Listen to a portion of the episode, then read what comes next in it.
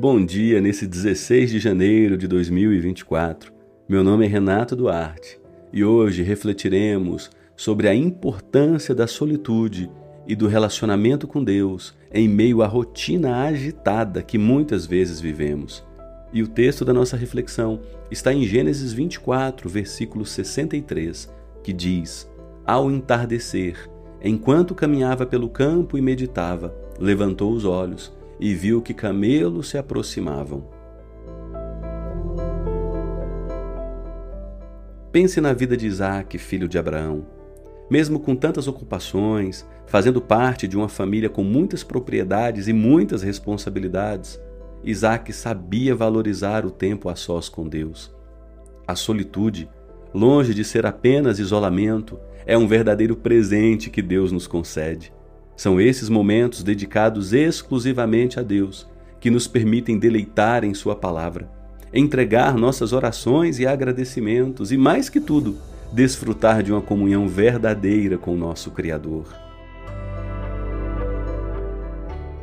Para realmente aproveitar a solitude, o primeiro passo é nos isolarmos da agitação cotidiana, buscar um lugar tranquilo, longe das vozes e preocupações que muitas vezes turvam nossa percepção de Deus, é algo fundamental. E em meio a esse retiro, a oração se torna uma ferramenta poderosa. É por meio dela que expressamos nossa gratidão, buscamos direção, confessamos nossos pecados e fortalecemos nossa fé no Deus que governa todas as coisas.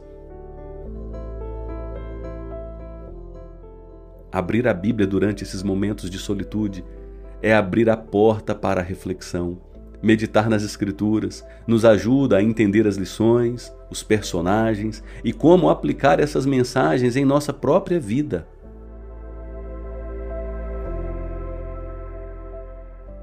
Tentar memorizar e refletir sobre um versículo específico ao longo do dia também nos ajuda a manter a palavra de Deus viva em nosso coração.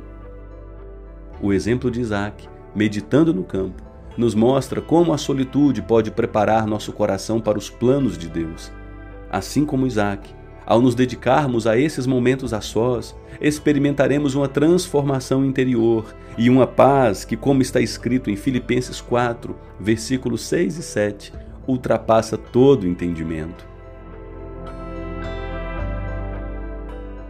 Em um mundo cheio de distrações, Retomar a prática da solitude e da meditação é fundamental, assim como o alimento, a água e o oxigênio são essenciais para a nossa vida.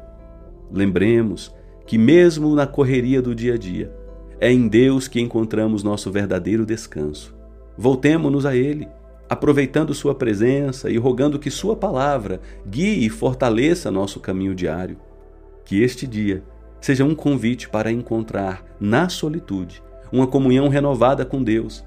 Que sua jornada hoje seja abençoada e guiada pela Sua palavra e por seu amor, que ultrapassa toda a compreensão humana. Até amanhã, dia 17 de janeiro, se Deus assim o permitir.